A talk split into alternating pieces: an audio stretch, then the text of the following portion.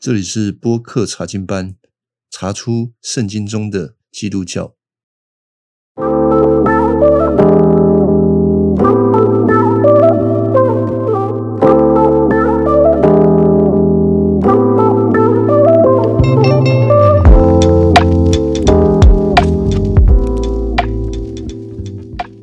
首先跟大家问一个问题，就是每一个人都有身份证嘛？身份证背面啊，都有一栏，上面写的是你的出生地啊，呃，看你从哪里出生的啊，上面就会写。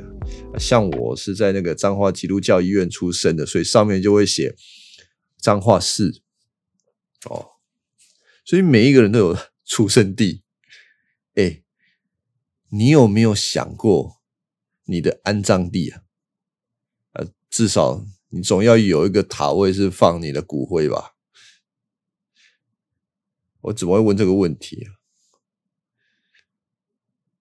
通常我们看我们身份证都会知道说，啊，我们从哪里来？至少有一个地上的地方，从那个、那个、那某一家医院、某一家的那个妇产科出来嘛，那个地点。那我们去最后我们要到哪里呢？那不就是那个灵骨塔吗？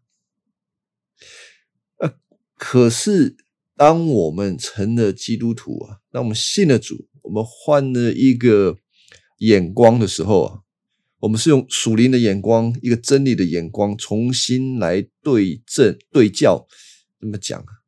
重新的来看我们这个世界，我们的人生，一整个人生。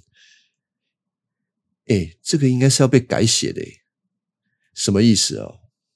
我有一次读这个。路加福音第二章啊，啊，路加福音第二章二十三节这边开始，通常二十三节大家就开始跳了啊？为什么跳？因为这里叫做家谱啊，上面都写耶稣的家谱，我们就会开始跳，因为是很无聊，很无聊。但是呢，路加福音的这个家谱啊，就告诉我们耶稣是在哪里生的，哎。我不是在讲伯利恒的马槽哦，啊，我不是在这个讲这个玛利亚的怀里啊，我讲的是一个属灵的出生地。路加福音的这个家谱，路加帮我们追溯耶稣有一个肉身的家谱，一直追溯，追到哪里去呢？追到了。大卫啊，追到了亚伯拉罕，追到了马勒以列，这个大家可能比较少听到啦。追到了该男，追到了该男是以挪士的儿子，以挪士是赛特的儿子，赛特是亚当的老三，亚当生三个小孩，没有没有，一开始生三个小孩，后面他生很多。最后一句，亚当是上帝的儿子。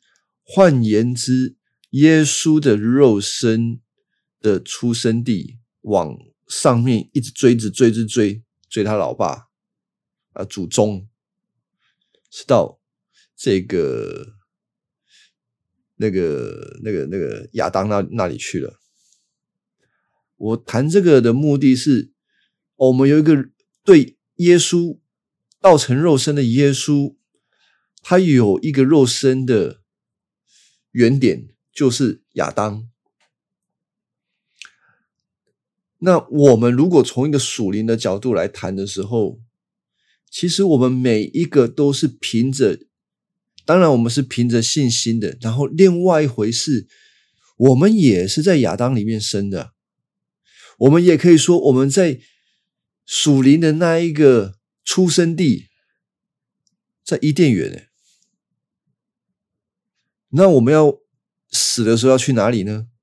我就不是在讲那个灵骨塔了，我讲的是会有一个新的伊甸园，比原来的那个伊甸园更美、更好的，这是我们的盼望。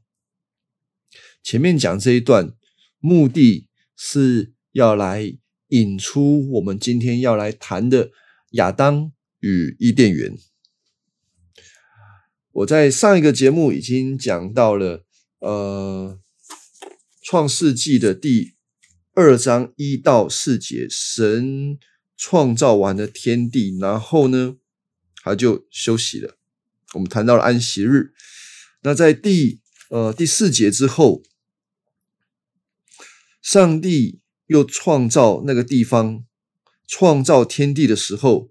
啊，地上没有草木，没有蔬菜，因为还没有降雨，没有人耕种。但是水从地下涌出来，润泽大地。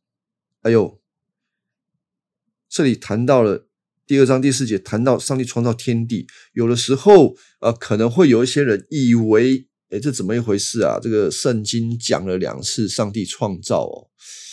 呃，当然了，这种两个创造又让一些自由派的神学家见缝插针啊，就说：“哎呀，这个就是圣经，就是人写的啊，然后写来写去拼也拼不起啊，拼了两个这个创造的过程，乱拼一通。”我希望听众不要这样认为哦，圣经都最后背后的作者都是上帝。那当然，透过摩西写的《摩西五经》。好，那怎么一回事呢？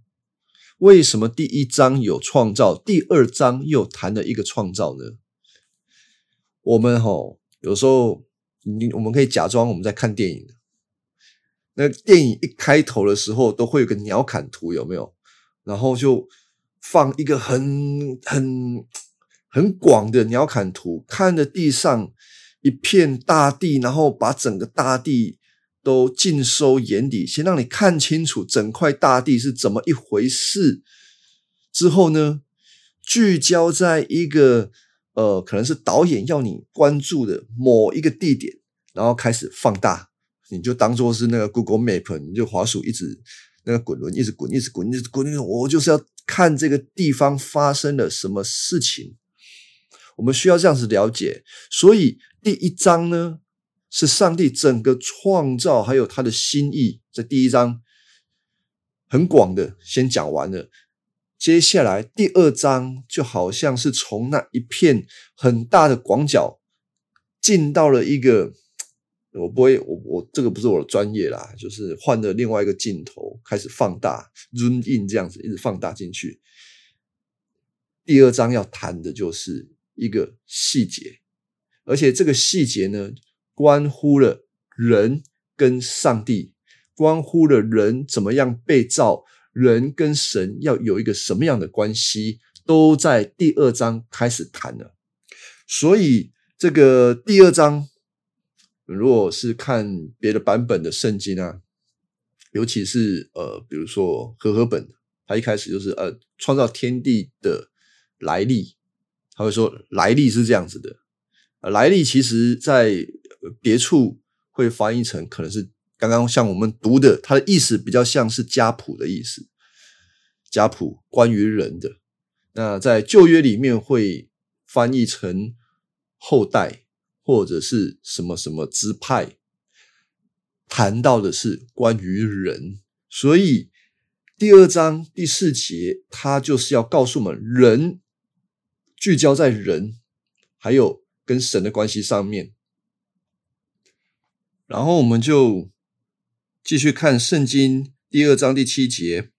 后来上主用地上的尘土造人，把生命的气息吹进他的鼻孔里，他就成了有生命的人。啊，和本说有灵的活人，有亚当因着这个创造。神吹了一个气息在他里面，他就活了过来。呃，这个亚当的创造是一个极特殊的创造。从嗯他的这个创造过程啊，通常呃神创造其他的活物，通常是用讲一讲，他一说就有了。但是呃这里上帝他创造亚当是好像捏捏泥巴，就捏了一个形状。然后就成了这个亚当的肉体。那有了这个肉体呢，还把一口气吹进来，这到底是什么意思呢？捏捏泥巴嘛，那个地上都有泥巴泥土可以玩啊。因为有时候我叫那个小朋友没有东西玩，有没有？你们都想要玩山西用品，哪有那么好？叫他们那个去 公园玩泥巴都不用花钱。我的意思是说，泥土啊、尘土啊这些东西是卑贱的、没有价值的，到处都有的。其实圣经在讲尘土的时候，往往也是有这样子的含义啊。比如说，呃。除了卑微的象征，有的时候也象征着一种挫败，像是当代表撒旦的那一只蛇受到上帝的惩罚的时候，上帝是惩罚他终身要吃土的。圣经呢，有的时候也用尘土象征着死亡啊，比如说这个诗篇一百一。一百一十九篇二十五节就谈到了，我的生命几乎归于尘土，求你照我，照你的话将我救活。所以尘土就象征着一种死亡。总而言之，尘土都是有一种比较卑贱的东西啊，比较卑贱的物质。当然不是指它是邪恶的，这跟邪恶没有关系啊。避免说我们好像人是一方面是邪恶跟善良的。综合体哦，没有这个，没有，没有，没有，不是这样解释的。上帝用尘土造人，第一个重点是我们本身是卑贱的，但是人又是珍贵的。珍贵的原因在哪里呢？在于神对这个尘土吹了一口气，用了神他自己的生命气息给了人，使人成了活的人。人啊，就。这两个元素，这个物质的身体跟看不见的灵魂，或者说灵，这两大元素合在一起，成了人的呃，构成人的一个主体啊。当然，有一些人啊会说：“哎，没有啊，这个好像少讲了一个啊，呃，少讲了什么东西啊？”魂啊，魂那个魂呢？人哦，魂啊，哦，人还有魂是不是啊？没有，还有啊，这个魂好像有三个啊，除了魂还有魄，那个因为三魂七魄嘛，哇，这个看来这个要分的还是有够多啊，不需要这样子分呐。那个跟听众讲一下，我知道有一些教会他们会特别把。人的这个要素啊，可能最最多会分成三个：灵、魂、体。把灵魂分成灵跟魂就是了啦。灵就是管上帝的，上帝管的；魂呢，就是你自己的心思意念啊，就会把这个去猜啊。这样子猜好不好呢？我是觉得不是说好不好啦。要理解好像蛮容易理解，因为我们这个华人文化都会受到一些传统信仰的影响啊，甚至这个像我们的前辈啊，就是当初在华人里面算是比较早期的尼托森，他就是把人的元素要素分成三个灵魂体这样子去分的啊，但是我说到底好不好呢？应该不是是说好不好啦，就是圣经有这样子分吗？如果圣经没有这样子分，那我会认为这个解释是过多了，不太有必要啊。当然，有的时候我们会用那个希伯来书那边去去谈说，哦，我们所以人是灵魂体三个。我为什么说不需要啊？因为你如果把圣经里面所有的灵啊跟魂啊，呃，把它归纳一下，其实他们所指的功用都是一样的。那既然是一样的，就不太需要你，就是这份好像人真的有三个部分，真的不用。我们就是把人分为肉体跟灵魂。那灵魂我们通常都会简说，就是啊，就是灵就是了，主要这两个部分。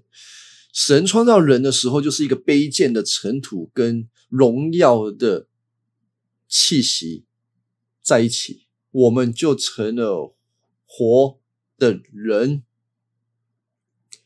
也是这样子啊，人的创造有别于万物，因为其他的万物并没有透过上帝的气息来创造。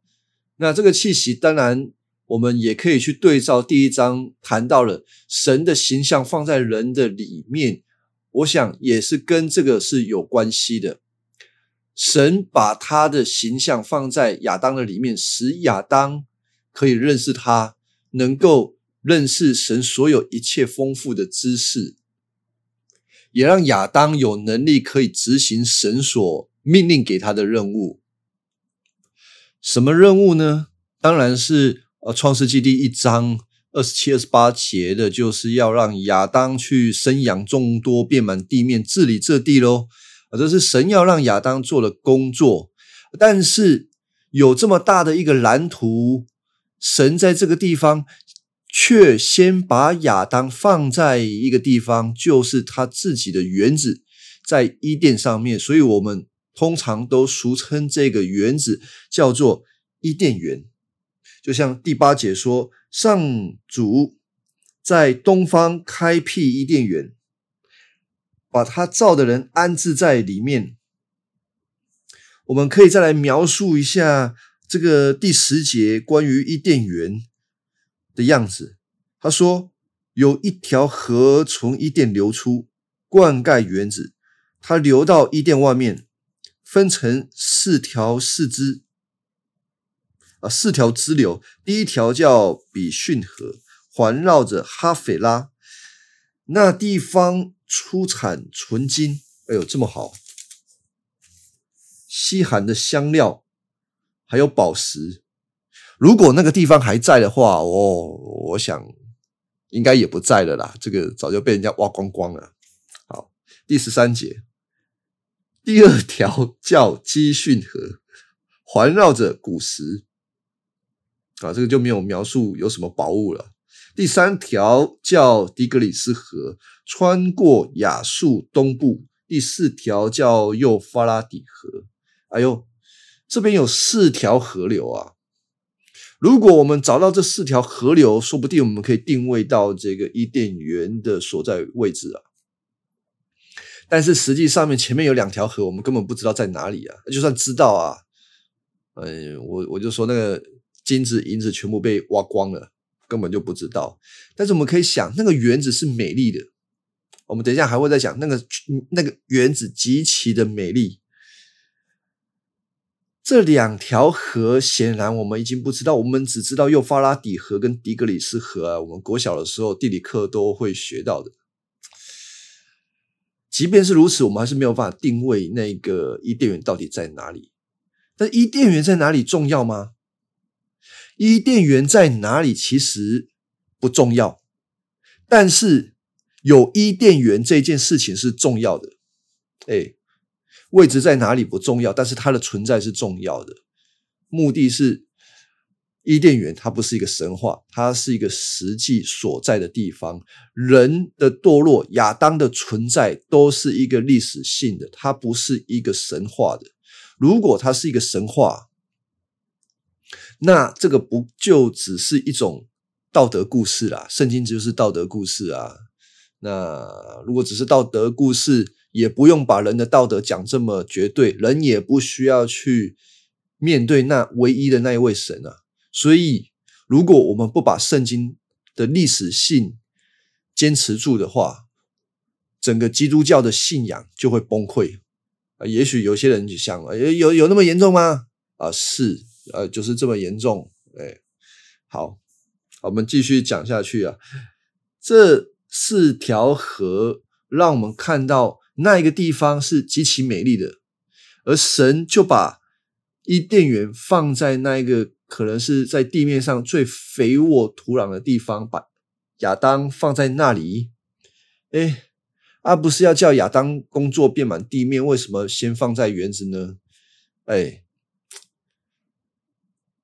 这么大的工作啊，第一章那么伟大的工作，总是要从一个开始，这个开始就是从伊甸园开始。神要在伊甸园里面先训练亚当，来试验他、考验他，让他有足够的能力承接上帝第一章所谈到伟大的使命。所以，就先把亚当放在伊甸园里面。好，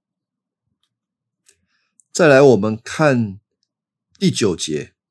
它使土地生长各样美丽的树木，出产好吃的果子。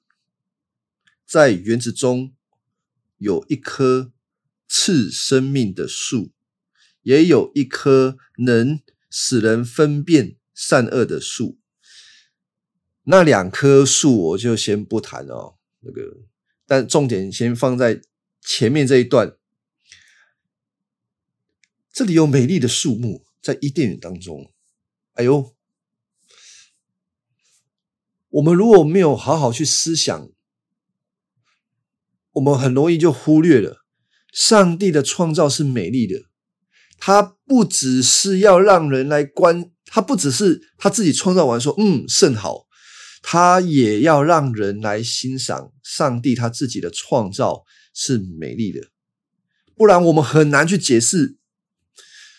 为什么这个世界上面的植物、花草这么多种，动物也是这么多种，甚至有一些动物极其的美丽啊！你看，有一些鸟这么漂亮，他们有些装扮这样子的美丽。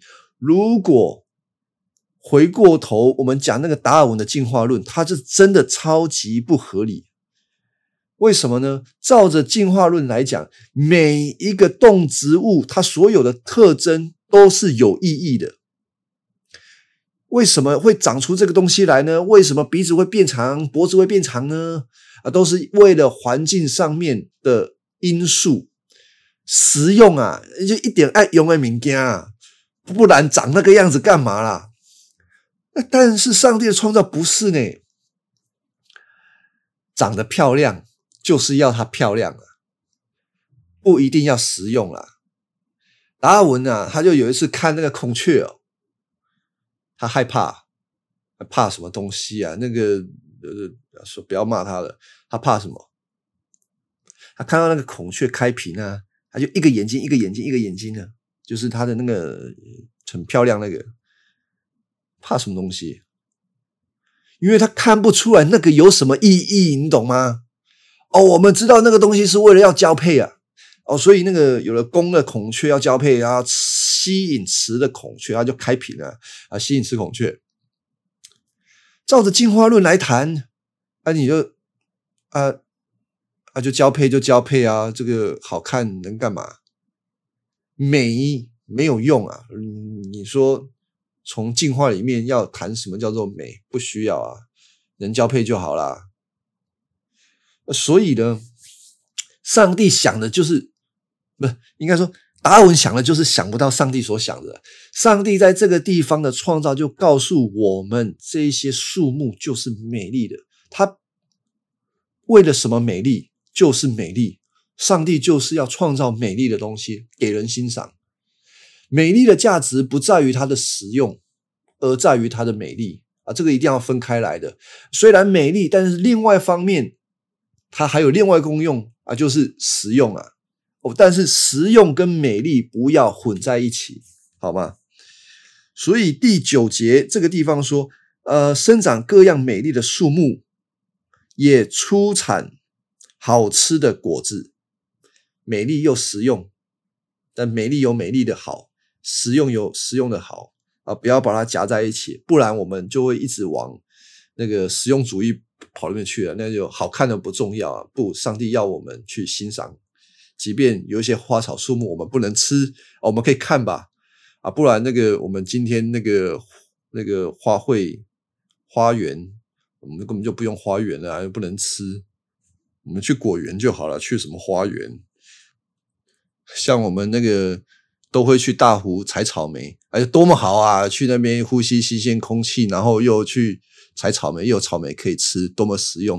我们就不用去那个什么，我们去那个现在如果是春天的时候，都会去大坑赏花，多没用啊！就是只能看而已啊。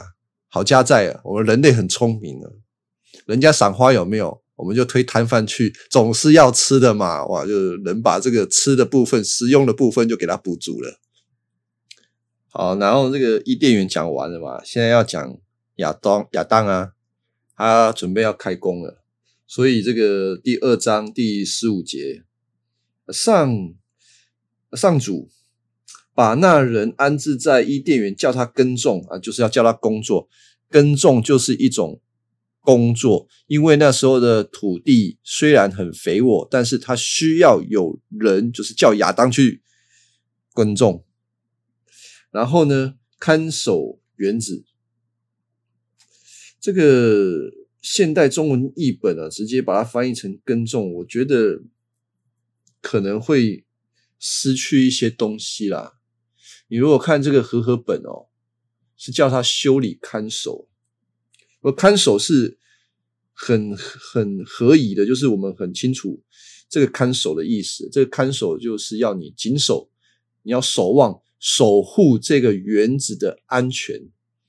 这个亚当就有点像是这个园子的警卫啊，他有这个工作。那耕种当然他做园丁嘛，他就是要弄弄花花草草，他要耕种是合宜的。呃，但是和合本他讲这个修理，其实也是。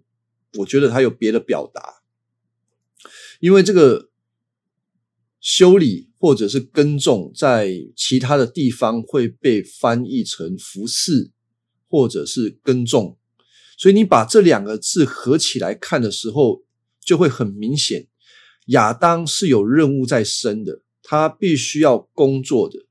他既然是工作，就是他不是只是一个人。呃，我想怎么做就怎么，就是他要交账的，就是这份工作是上帝给他的，他要做工作，然后要守护这个原子。而这这个词呢，其实也用在如果呃听众有看到更多的在呃出埃及记当会幕被设立下来的时候，呃立位人。要代表以色列人成为祭司，也是在做这样子的工作。他们就是在服侍，也是在守望、看管、那个守护这个会幕跟圣殿。啊，所以谈到这个，我要从这段经文伊甸园拉开一段救赎历史的路线呢，在亚当。呃，第三节之后他就堕落了。他一堕落，就好像是一个呃离家出走的孩子。他走了一生漂泊的旅程，一直到他精疲力尽，才发现这个创造主从来没有离开他，而且又为他重新创造一个更美好的伊甸园，要带他回家。而这一整个过程，神怎么告诉他，神没有离开他，一直在带领他呢？从创世纪的伊甸园到出埃及记，神透过摩西制造会幕，会幕的本身就是人与神、人神与人相会的地方。当人、神还有一个地方。这三个元素构成在一起的时候，那就是一个国度的彰显。所以，跟伊甸园是一样的意思。伊甸园本身就是神的一个国度，一个经典的国度。亚当跟神面对面在一起，但人堕落之后，唯有在这个会幕里面，神才能跟人在一起。呃，大祭司必须要赎罪。进到会幕里面，而会幕里面就是神居住的地方。到了这个，他们以色列人离了埃及，进到迦南地，他们总算有了自己的土地之后，呃，所罗门王才建立了圣殿，取代了会幕。不论是会幕或者是圣殿，我们看这些经文对会幕跟圣殿的描述，它的制造都是极其的华丽，非常的美好，都是用所有的东西都用金箔去把它包覆起来的。为什么要把会幕跟圣殿做的如此的华丽呢？其实一直都在对应着。创世纪里面的这个伊甸园，在后来以色列他们亡国被掳之后，没有实际的圣殿了。然而，却不意味着神不与他们的百姓同在。我们到新约的时候，我们看到的是神的儿子耶稣基督自己来到了这个地上，他。成了奴仆的形象，他没有加型美容，看起来他跟一般人没有两样。然而，我们如果从属灵的眼光，从他的道德、他的行为、他所有一切所说所做的事情，他是极其的荣美。如果旧约里面的圣殿有多荣美，我想都没有办法有百分之一，应该说。不足以耶稣基督的万分之一，耶稣基督才是那荣美的本体。而耶稣基督他来到地上为人的罪死，并且复活之后，他回到了天上。他透过圣灵居住在每一位圣徒的里面，居住在圣徒的身体里。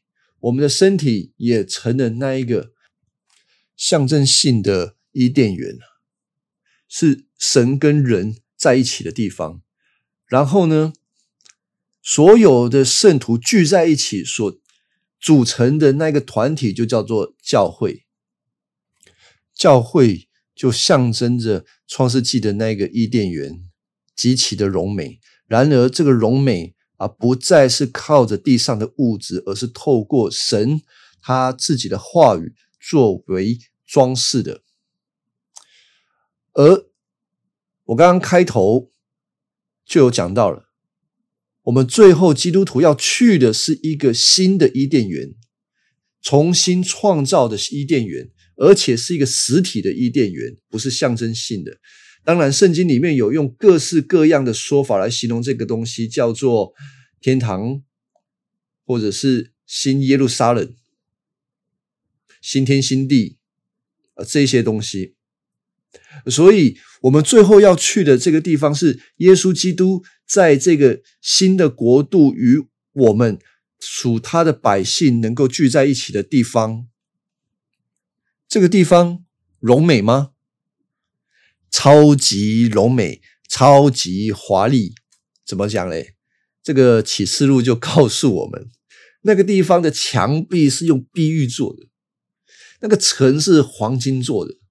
我告诉你，地上人家很羡慕的行业哦，到天上全部都失业了。什么行业？你如果是做珠宝业的，哎，现在在地上做这个珠宝钻石的很嚣张，对不对？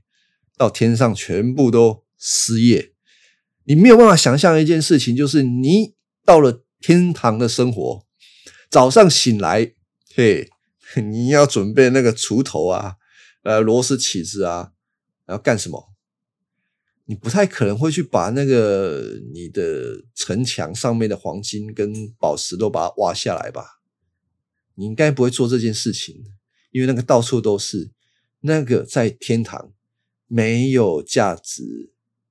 那在天堂有什么好的嘞？啊，那那宝石都没有用了，那那那要那有什么好的嘞？天堂的价值在于耶稣基督跟他的百姓住在一起，那是天堂的价值。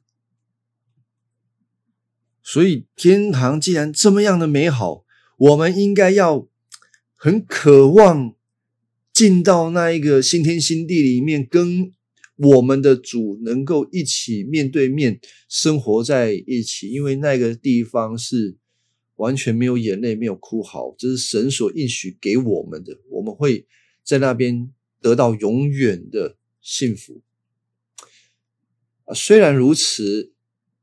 在这个时间点，我们有一些事情应该说有一件事情是绝对不可忘记的。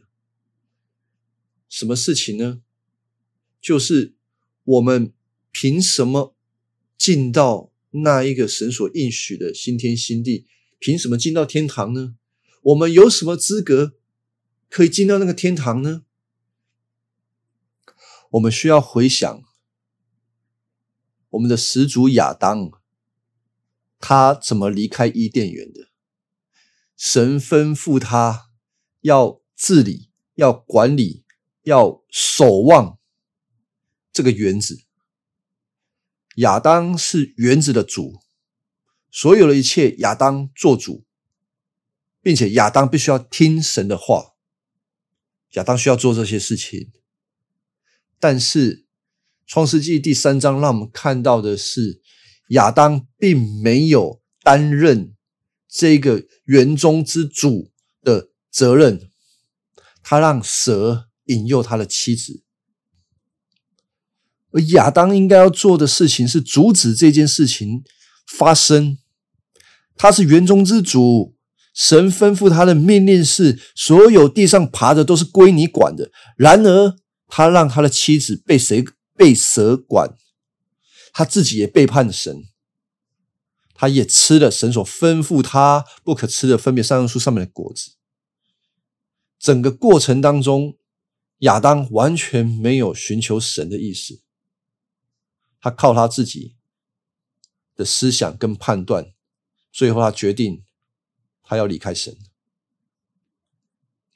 其实，整个事情是神对亚当的考验，他要让亚当在伊甸园里面先学习顺服他，完全的对他忠心，以至于亚当在执行整个任务的时候，可以达到全地都能够拥有上帝的美善，并且荣耀神。亚当没有办到，他失败了，人再也回不去了。但是几千年后，神的儿子耶稣基督，他道成了肉身，他要代替他自己的百姓接受这个考验，以至于他可以拯救他的百姓离开那个撒旦的权势。而为了表现他的能力，表现他的顺从。他就如同亚当的剧情一样，他来到了他生命当中的克西马尼园，为了要翻转创世纪当中亚当所失败的伊甸园，就是主耶稣被卖的那一夜，他跟他的门徒一起吃最后的晚餐，然后呢，要卖他的犹大。已经先离开了，他准备找人要来抓耶稣。耶稣知道吗？耶稣当然知道。他会担心，他会害怕吗？他当然会害怕。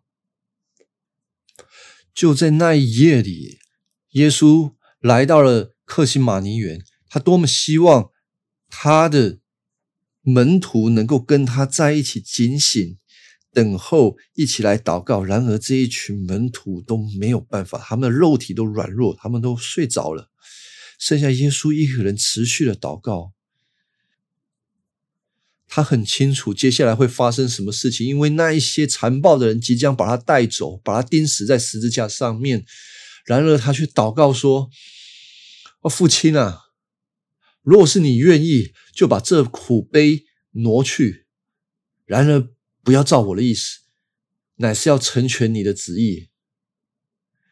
他在极大的伤痛当中不断的在祷告，他没有按照他自己的意思来做这些事情，来面对这些事情，因为他所附带的，他所负担的，乃是所有他自己的百姓要透过他的顺服，面对这个考验的时候撑过去。这是我们的耶稣。他在克西马尼园翻转了亚当在伊甸园里面的堕落，他用他自己的生命来换取我们能够进到那新天新地、新的伊甸园里面的保证。我们基督徒今天是透过一颗相信的心，信耶稣所为我们成就的事情，以至于我们跟他在一起，他会带领我们进到那新天新地。当我们这样子想的时候，应该要在我们的心里会发出一个极深的亏欠，对于那位救主耶稣基督，因为我们确实行不出来，他却为了我们来舍命，钉死在十字架上面。虽然我们认知我们是极度的不配，然而同时，主耶稣的恩典、他的慈爱也包容了我们，赐给了我们，使我们有一颗信心与他。连接在一起。我希望每一个听众在听这个节目的时候，不单只是听到一些圣经的知识，同时也能够生发、生发出我们对主耶稣的信心跟爱心相连在一起，我们才有可能有一个脱离这个世界的盼望，把我们所有一切的盼望都奠基在将来的新天新地上面。然而，这个过程当中，现在这个时刻，神透过圣灵与我们同在，他会赐福于我们，给我们一颗坚韧的心，使我们可以等候进入那新的伊甸园的日子。好，我们今天的节目到这边，谢谢大家的聆听。